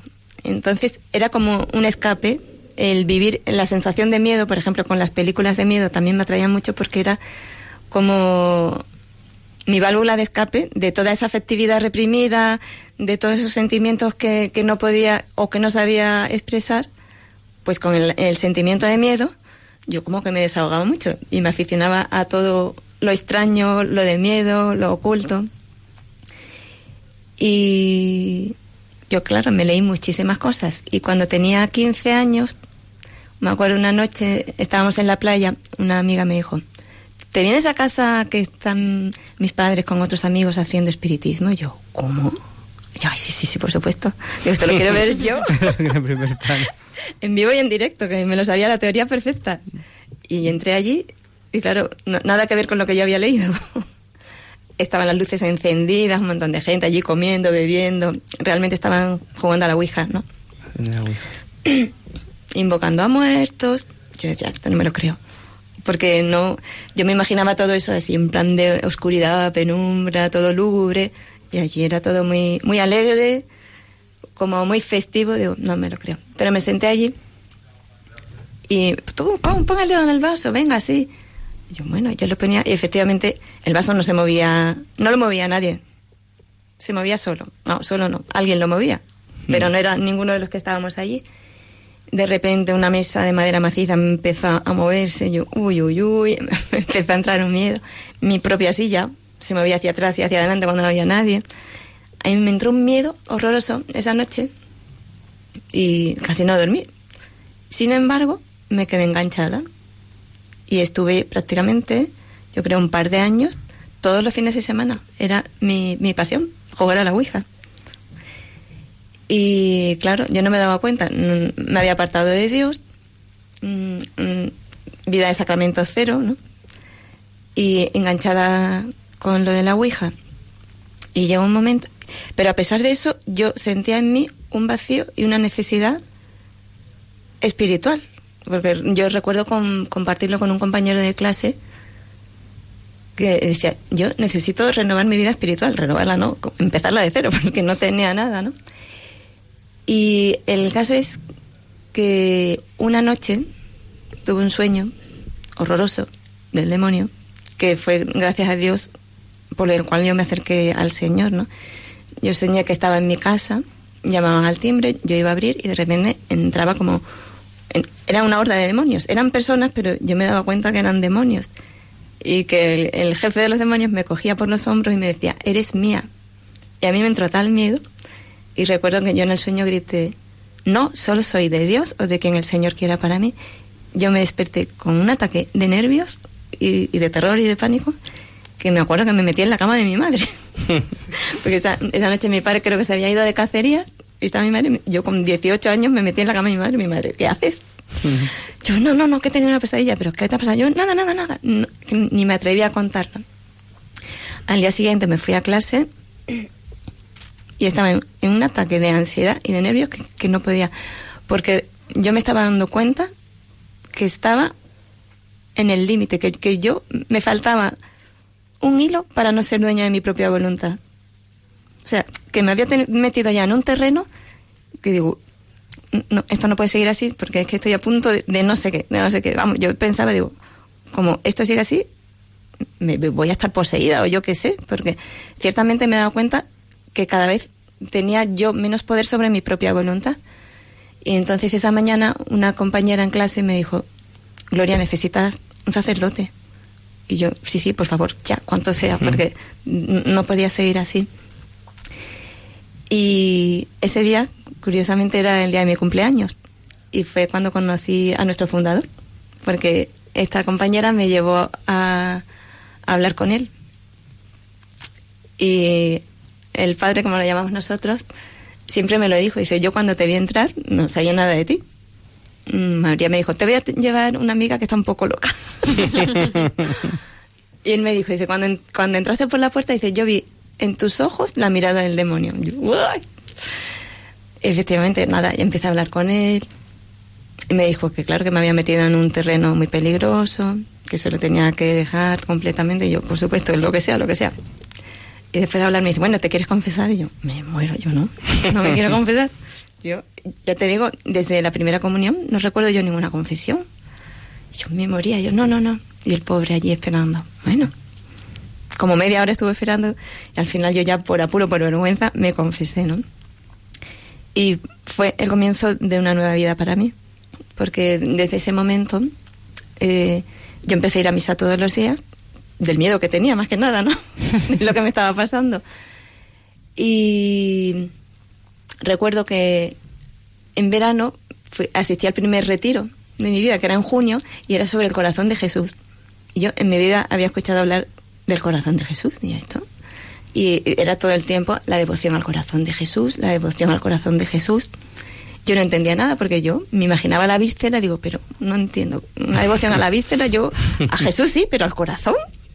En fin, yo tardé un poquito en entenderlo y, eso porque, no sé, ya había estudiado con monjas, pero esa devoción yo no me había enterado, desde luego. Ya en septiembre hice mis primeros ejercicios espirituales con nuestro fundador. Él era una persona muy de Dios, ¿no? Con mucha luz de Dios. Y él, él vio enseguida que yo tenía vocación. Pero yo me negué en rotundo, porque lo primero que no la veía, lo segundo que, que me daba pánico, me daba pavor. Yo no, no, no, yo no tengo vocación, yo no tengo vocación. Pero lo que yo sí que descubrí en esos ejercicios es, lo primero, encontré un sentido a mi vida porque hasta entonces no tenía sentido ninguno. Yo fue terminar los ejercicios y era como si todas las piezas de un puzzle encajaran, digo yo, ahora, ahora entiendo todo. Pero lo mejor, lo que me hizo cambiar y descubrir un mundo totalmente nuevo fue la oración, ¿no? El descubrimiento de la oración. Y para mí fue un regalazo tremendo. Digo, por favor, me he pasado toda la vida sin orar. Eh, no, no, digo rezar, porque rezar sí rezaba, pero sin hacer oración, sin ponerme en contacto íntimo con el Señor. Y eso fue para mí lo mejor, el descubrimiento más grande que pude tener en la vida espiritual y a partir del cual ya fui creciendo poco a poco, primero como, como un fiel cristiano simplemente, hasta luego descubrir la, la, vocación religiosa, que pasó un tiempo, cuatro años, porque el padre insistía que tú tienes vocación y yo, que no, que no, que no, que me daba tanto miedo que era incapaz. Me eché un novio, ya convencí al padre de que, que no, que mi vocación era el matrimonio. También hice que, que, mi novio entrara también en la vida religiosa de alguna manera, empezó a dirigirse también con, con nuestro fundador. Todo maravilloso, estupendo. Y cuando, ya casi todos nuestros amigos se estaban casando, pues lo típico, ¿no? En cada boda. Bueno, ya vosotros los próximos. Mm. Y a mí cuando me decían eso, me entraba un entripado que me moría. ¿Qué me pasa? Como... yo, yo me di cuenta, digo, yo no me quiero casar. Pero, por supuesto, no quería ser religiosa para nada, ni consagrarme. Pero no quería casarme, yo. Toda la vida de novia. Fantástico, así maravilloso. Y claro, no me daba cuenta Además, una de las cosas que me pasaba cuando yo pensaba en el matrimonio, se me, se me ocurrían unas ideas de lo más peregrinas. Yo pensaba, bueno, me caso primero, ¿y si se me muere mi marido? Se acabó todo al garete. O si me engaña, peor todavía. Vamos, entregarlo todo para, para que te defrauden, para que te engañen. O, y si tengo un hijo con espina bífida o con síndrome de Down, yo qué sé. Lo peor que podría pasar en un matrimonio a mí se me ocurría. Y claro, menos ganas me entraban de casarme, ¿no? Pero en el fondo, yo no quería casarme porque tenía un deseo de felicidad y de seguridad tan grande que me he dado cuenta que ningún hombre me lo podía dar, por muy maravilloso que fuera. Porque siempre está por medio la libertad. Y ni, ni siquiera el sacramento del matrimonio te asegura el éxito en el sacramento. Porque tú, tú puedes darlo todo, pero si la otra persona falla, entonces a mí eso me, descolocaba muchísimo y me quitaban las ganas de casarme, por supuesto. Entonces ya una vez hablando con, con nuestro padre, yo le comenté todo esto y me dijo, mira, es que lo que te pasa es que tienes vocación, aunque tú no lo quieres ver. Entonces yo ya me lo creí. Me lo creí porque yo había recorrido un camino de fe con él desde el comienzo, porque yo cuando terminé COU no tenía ni idea qué carrera quería estudiar. Solo estaba segura que de cualquier cosa de letras menos derecho, ¿no? Y yo fue terminar y hacer la prescripción en derecho. no sé por qué la hice, porque era lo único que no quería hacer. Y antes de los ejercicios espirituales, esos primeros que he contado, él me dijo, ¿y por qué no estudia filosofía? yo, filosofía, ¿qué va? Se me da fatal, la he suspendido siempre, hay que estudiar latín y griego, uy, no, no, no, no, no yo soy incapaz de eso. Yo creo que sí, que tú tienes cualidades, que puedes, que tal, que cual. Yo que no, que no. Y él venga a insistir, venga a insistir. Y yo pensando, pero si ya he hecho la inscripción en Derecho, ahora como digo en casa que no, que me cambio. Y como insistía, yo ya le dije al Señor, a ver, Señor, si tú quieres que estudie filosofía, yo hago una instancia pidiendo el cambio y si me contestan antes de los ejercicios, pues yo hago el cambio. El mismo día que me iba de ejercicios, recibí la cartita que sí, que por supuesto me, me podía cambiar entonces yo empecé filosofía en fe, totalmente. Y claro, como era una cosa que ni me interesaba, ni me gustaba, ni se me daba bien, octubre, noviembre y diciembre, yo estaba como en clases de chino. Yo no entendía absolutamente nada, porque normalmente la gente que estudia filosofía, pues le gusta, están interesados, o por lo menos se hacen los interesantes, ahí todo el mundo preguntando, comentando, yo no entendía nada. Y en diciembre ya, de repente pues se me prendió el foquito en la cabeza y empecé a enterarme de todo. Simplemente me familiaricé con el vocabulario, ¿no? Entonces ya pues... Y luego resultó que fue la carrera de mi vida, que disfruté como yo nunca me hubiese podido imaginar. Y todo fue por un acto de fe en, el Padre, ¿no? Que me dijo, e, e, estudia esta carrera porque yo creo que el Señor lo quiere para ti. Entonces me fié, estuve tres meses terribles de, digo, Dios mío, cinco años así, no sé si lo voy a terminar. Y luego yo siempre digo, me faltaba llevarme la cama a la facultad, porque es que vivía prácticamente, me apuntaba a todos los seminarios, a todos los congresos, me pareció una carrera súper fácil. Entonces ya cuando el padre, después de cuatro años, me dice que mira, que sí, que tienes vocación, aunque tú no lo veas, yo ya me lo creí, no, no me cupo la menor duda, aunque yo ni lo sentía ni lo quería todavía. yo, pero me lo creo, o sea, me lo dijo, es que no, no tenía la más mínima duda. Y le dije, bueno, pues nada, padre, cuando se quiera. Me dice, pues nada, tómate un mes, te lo piensas, lo dices a tu familia. Yo, ni hablar, yo me voy ya. Si me tengo que ir, me voy ya. Me voy ya. Y lo dije, me acuerdo, lo dije en mi casa. Bueno, a mi novio se lo dijo un miércoles, en mi casa lo dijo un viernes y el lunes me vine a Madrid. Y yo recuerdo, cuando venía para Madrid en el tren, yo estaba tan tranquila. Y decía, hombre, no, tienes que llorar, tienes que estar sufriendo, que lo dejas todo, que esto es terrible, que esto es horroroso. Y me tenía yo que hacer un esfuerzo para llorar, pero no me salía. Y nada, yo me vine a Madrid en fe, porque yo no sentía que esta fuera, creía que era mi vocación, pero no, no tenía el deseo de mi, el gusto, ¿no? Digamos, ni el deseo palpable. mi alma lo tenía, aunque yo no me daba cuenta. Pero fue muy bonito porque en el momento en que yo entré, en que puse el pie en el piso donde vivía entonces la comunidad, yo sentí claramente, esta es mi casa, este es mi hogar. Y desde entonces hasta el día de hoy, jamás he tenido la menor duda de que mi vocación era aquí. ¿Cuántos años han pasado? Este, ahora en noviembre hago 26. 26 años. 26 años. Sí. ¿Y cómo es ese camino, no? Porque a mí, bueno, de ese testimonio que estás compartiendo hay algo que me gusta especialmente, ¿no? Y es que a veces el Señor te llama haciendo un acto de fe. Y, hay que fiarse. Y le dice una persona tremendamente desconfiada. Tengo muchas guerras con el Señor en ese. Digo, Señor, ¿cómo me cuesta? ¿Cómo me cuesta confiar en ti, no? Y luego el acto de fe y la obediencia. Yo creo que en el Señor tenemos tenemos el ejemplo, ¿no? Aprendí a obedecer sufriendo, ¿no? Sí. A mí esas palabras del Evangelio, pues también me ayudan muchísimo, ¿no? Pero también a mí me ha ayudado mucho mi propia experiencia, el comprobar una y otra vez que cada vez que el padre me decía que hiciera algo que no entendía, que no estaba de acuerdo, que, que no me gustaba, y lo hacía, luego comprobaba que, que ahí encontraba la felicidad. ¿Y cómo llegas a la casa de tu comunidad y además esa sensación de ser tu hogar. Totalmente. Es una sensación de, corazón. Sí, sí, eso también yo creo que, que, fue una gracia del Señor, ¿no? Para mostrarme que sí, que tú hasta aquí has venido en fe, pero ahora te doy esa certeza que antes no tenías. Claro. Quiero que nos hables de dos personas el padre fundador de vuestra comunidad. Me gustaría que contaras a los oyentes, porque le estás, eh, bueno, estás hablando de él con muchísimo cariño y realmente fue tu director espiritual y quien ha sido también custodio de tu vocación.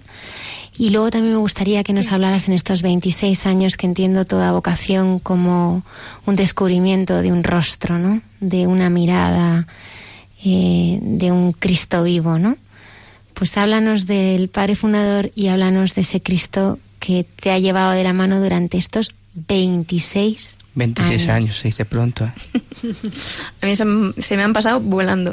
Años de misericordia. Totalmente, totalmente. Pues mira, eh, el padre Mansilla, yo te lo definiría como una persona de Dios. Era un enamorado de Jesucristo, él, era jesuita, eh, vivió hasta la médula su ser jesuita, por ello también nos lo, nos lo transmitió, ¿no? Parte de nuestra espiritualidad tiene raíz jesuística, ¿no? Y él, ya te digo, era una persona totalmente de Dios, enamorado, que lo único que quería en esta vida es dar gusto a Dios. Entonces su única preocupación en todo momento era buscar la voluntad de Dios, en todo, en todo lo que hacía. Bueno, ¿y qué quiere el Señor ahora en este momento? ¿Y, y ahora qué quiere? ¿Y tenemos que hacer esto o tenemos que dejar de hacer lo otro? Por eso él siempre estaba en discernimiento de espíritus, ¿no? Que es otra de las cosas que nos ha inculcado mucho. Insistía mucho porque él lo vivía, ¿no? Propiamente en la oración y el discernimiento. La oración también como condición indispensable para el, para el discernimiento, ¿no? Porque sin oración, si no conocemos a la persona a la que queremos agradar, ¿cómo vamos a saberlo, no?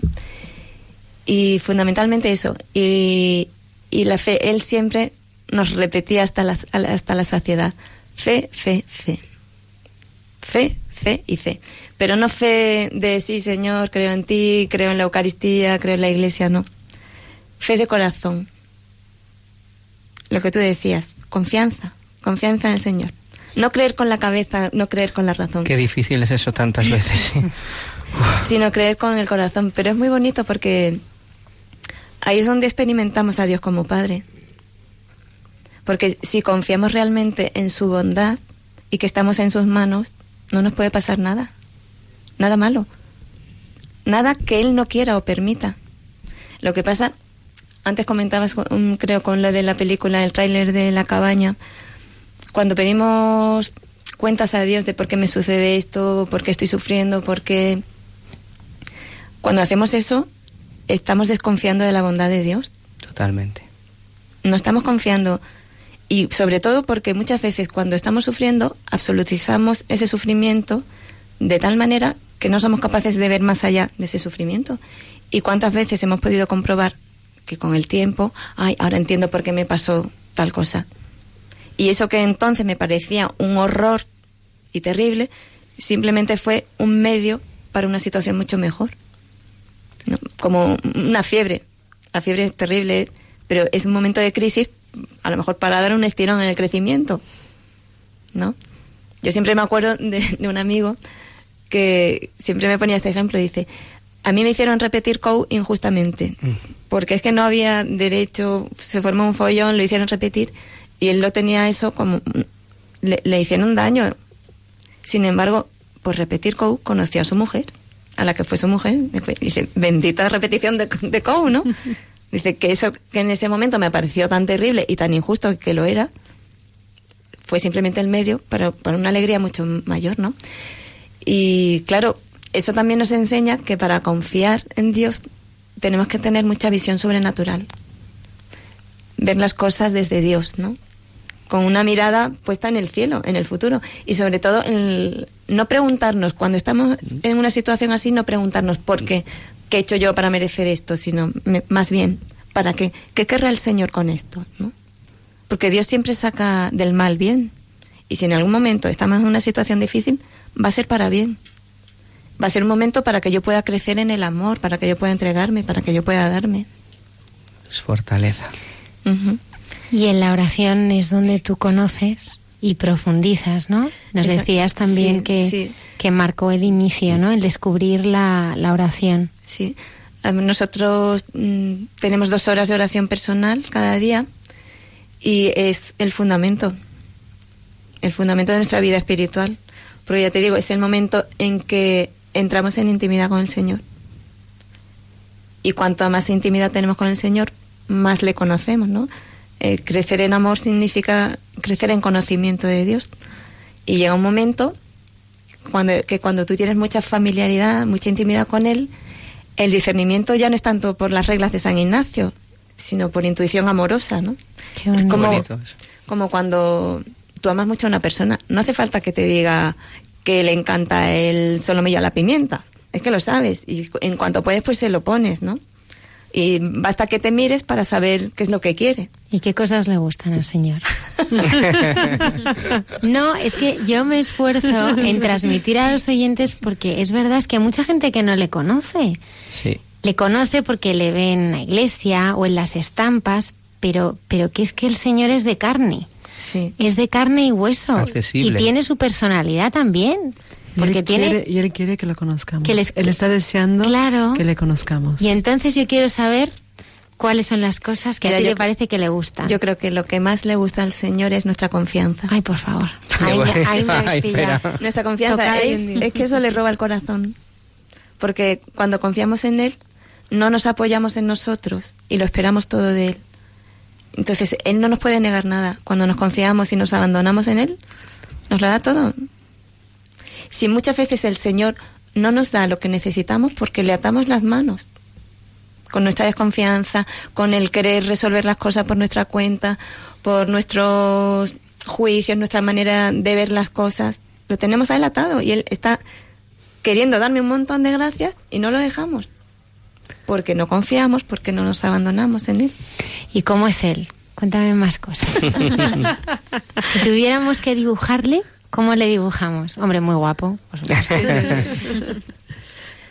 es maravilloso. Mira, para mí, el Señor es, es mi felicidad y sobre todo es mi seguridad. Porque el sentimiento de seguridad yo creo que es incluso mucho más profundo que el de felicidad. Llega más al hondo del alma. Hay muchas cosas que nos desestabilizan en la vida, las mismas personas. Y sin embargo, el Señor, como permanece, como es fiel, eso te da una seguridad total. Entonces te digo, es mi seguridad, es mi felicidad, es mi apoyo, es mi, es mi descanso, es mi consuelo, todo. Después de 26 años eh, de seguir al Señor, el Señor es fiel. ¿El Señor es fiel? Completamente. Completamente. Nosotros somos los que no somos fieles muchas veces, pero Él siempre, siempre es fiel, siempre está ahí. Gloria, ¿a ti qué te ha llevado en, en el mundo donde vivimos? ¿no? Porque vosotros, vosotros estáis en el mundo. Sí, o sea, estáis en el mundo. Eh, si bien hablábamos, eh, bueno, pues eh, el padre eh, Alberto no nos hablaba de la fundadora de las Clarisas, ¿no? Dedicada a la vida contemplativa, eh, la adoración perpetua. Vosotras estáis en el mundo y sabéis de qué se alimenta el mundo, ¿no? El mundo se alimenta de, muchísimas cosas, ¿no? Y, vosotros, tú, Gloria, eh, ¿de qué te alimentas? ¿Por qué das ese paso, lo que tú dices, ¿no? cuando ibas en ese tren a Madrid, ¿no? Que sería lo normal, ¿no? Decir, oye, que es que yo dejo, dejo mi familia, dejo mi vida, dejo hacer lo que, lo que quiera en cada momento, dejo, me dejo a mí, me dejo a mí. Sí, sí, sí. Sí, pero eh, todo eso que parece al principio terrible, horroroso y que, que vas a pasar una vida amargada, no es verdad. Porque en el momento en que das el paso, experimentas lo contrario, ¿no? Como el Señor te va llenando en cada momento. Mm, para mí una cosa curiosísima que me pasó, recuerdo, mm, yo había estado con mi novio hasta tres días antes de entrar en la comunidad bueno, pues el Señor me lo borró del corazón, pero así, de repente. Que jamás yo tuve un sufrimiento de, ay, que lo echo de menos, que, que me cuesta. Jamás, jamás. Es que me lo borró del corazón. Y me hizo experimentar el amor del Señor, que lo superaba con creces, ¿no? Al otro. Eso por una parte. Y. Me gustaría que nos hablaras de las disidencias.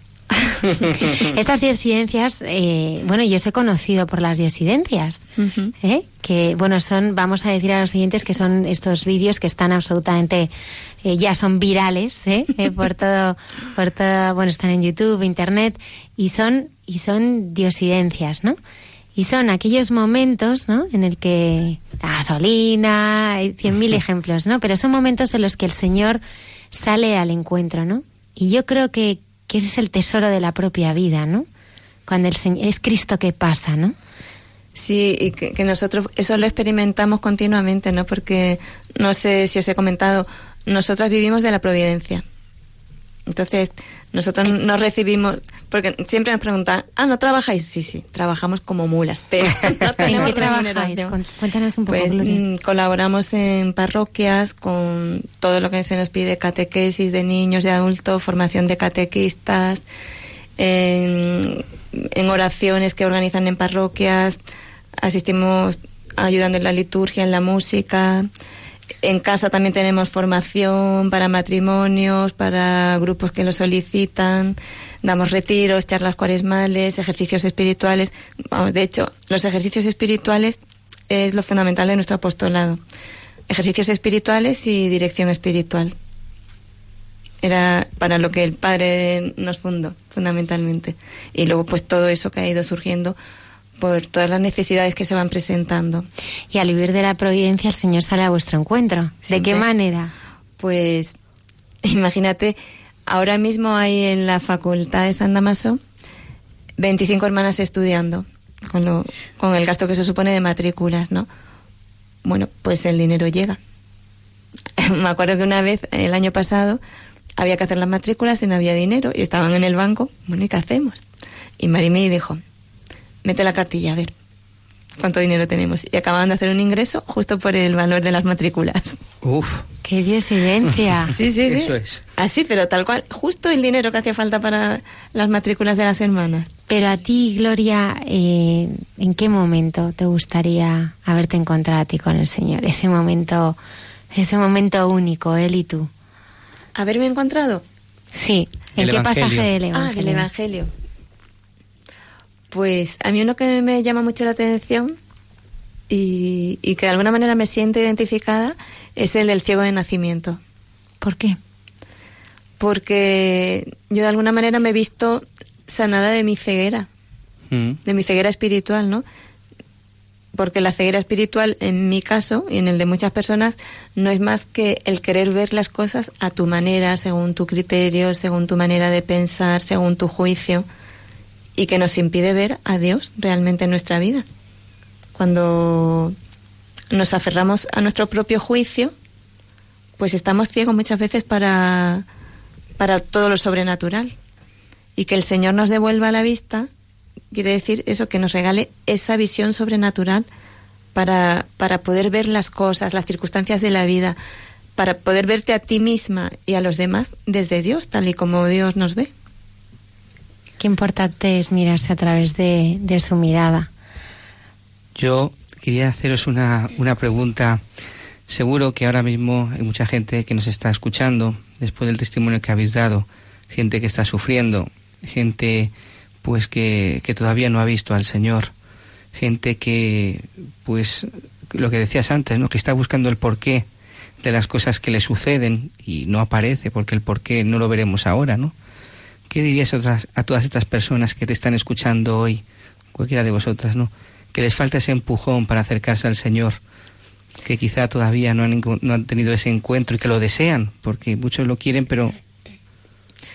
Yo les diría lo que comentábamos antes, ¿no? Que confíen en la bondad del Señor, que Dios es un Padre bueno y que quiere lo mejor para nosotros, aunque a veces no lo entendamos. Yo siempre me acuerdo del Evangelio cuando en la crisis Galilea, cuando el Señor da el discurso del pan de vida y las multitudes lo abandonan, pues diciendo, ¿qué nos estás contando? Hmm. Nosotros lo que queremos es milagritos, milagros que nos llenen la barriguita de pan, que nos solucionen los problemas. Y cuando el Señor habla de algo más elevado, no, no les interesa y se van. Y Pedro y los demás apóstoles se quedan, pero no entienden a Jesús. No se quedan porque ellos hayan entendido qué significa comer su carne y beber su sangre. No lo entienden, pero lo aman, creen en su bondad.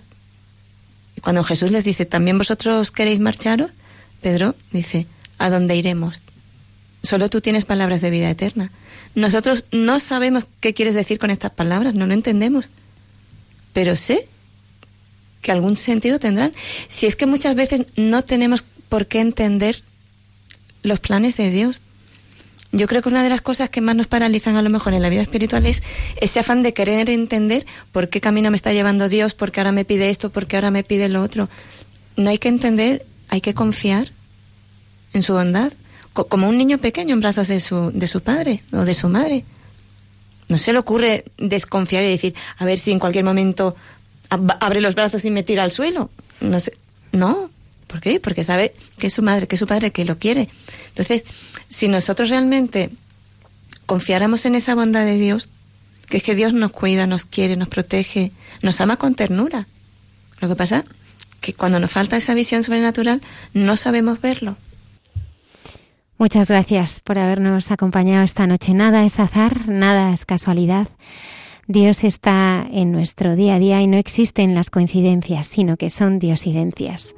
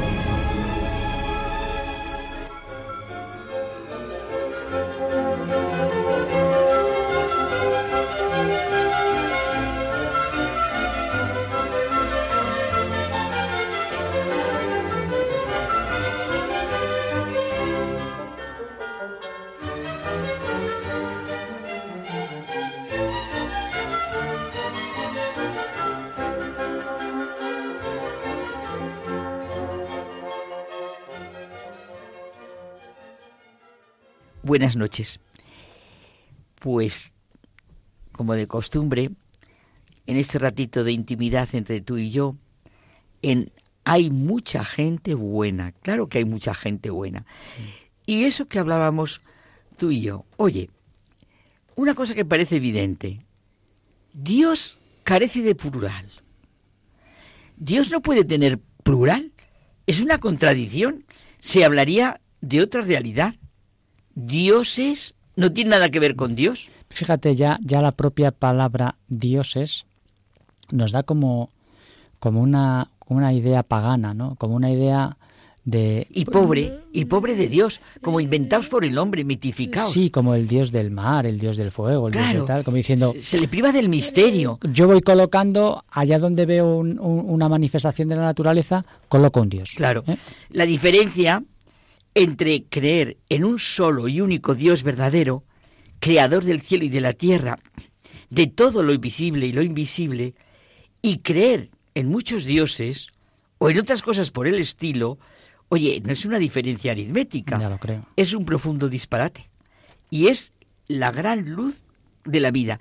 Dioses no es el plural de Dios porque Dios no tiene plural. Los dioses son otra cosa, como decías tú. Sí, sí. Lo que afirmamos en esta frase sencilla, creo en un solo Dios único y verdadero.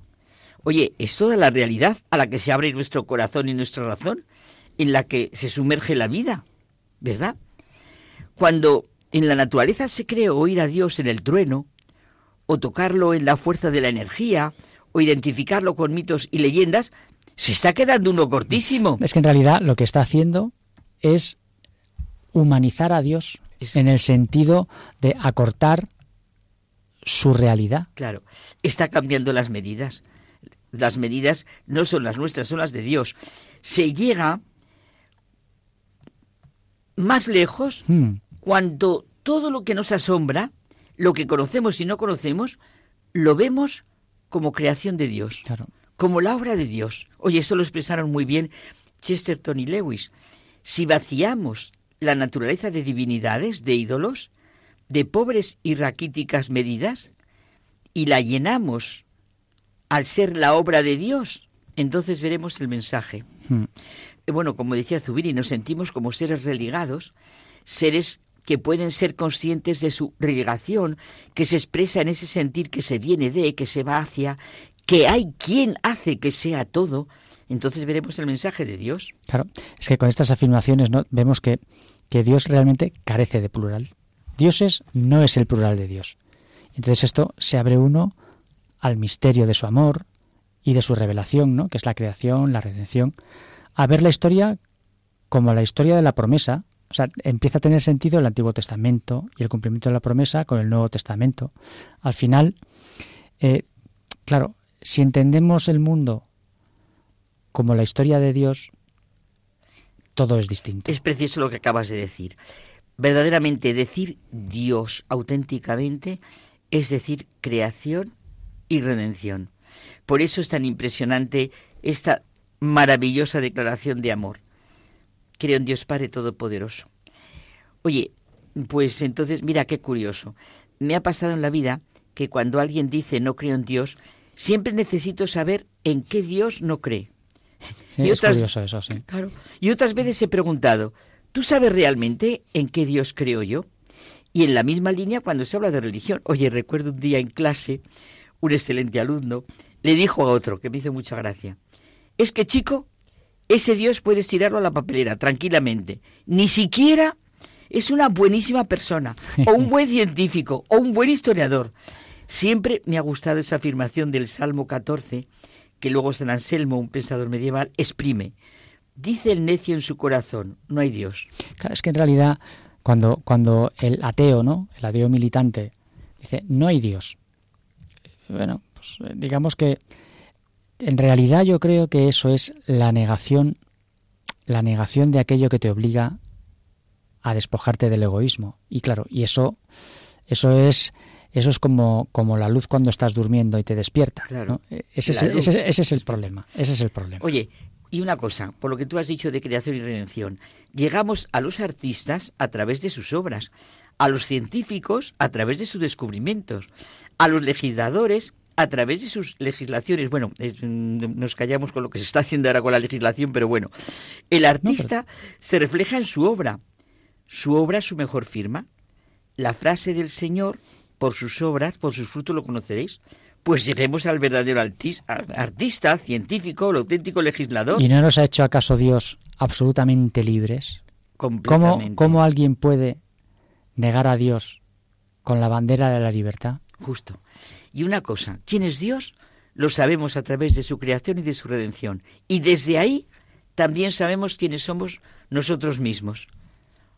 Nos tenemos que callar. Nos tenemos que ir. Pues un hombre no es verdaderamente hombre si no se realiza en ese plano de comunión con Dios y con los demás. Jesús nos vino a mostrar el camino para ir al Padre, pero nos dijo, yo soy el camino, y nos indicó, perdón, no se encarnó para indicarnos dónde se hallaba la verdad, sino que nos dijo que Él era la verdad. No se limitó a enseñarnos cómo lograr una vida plena, nos manifestó yo soy la vida. Dios carece de plural. Hasta la semana que viene. Hasta la semana que viene.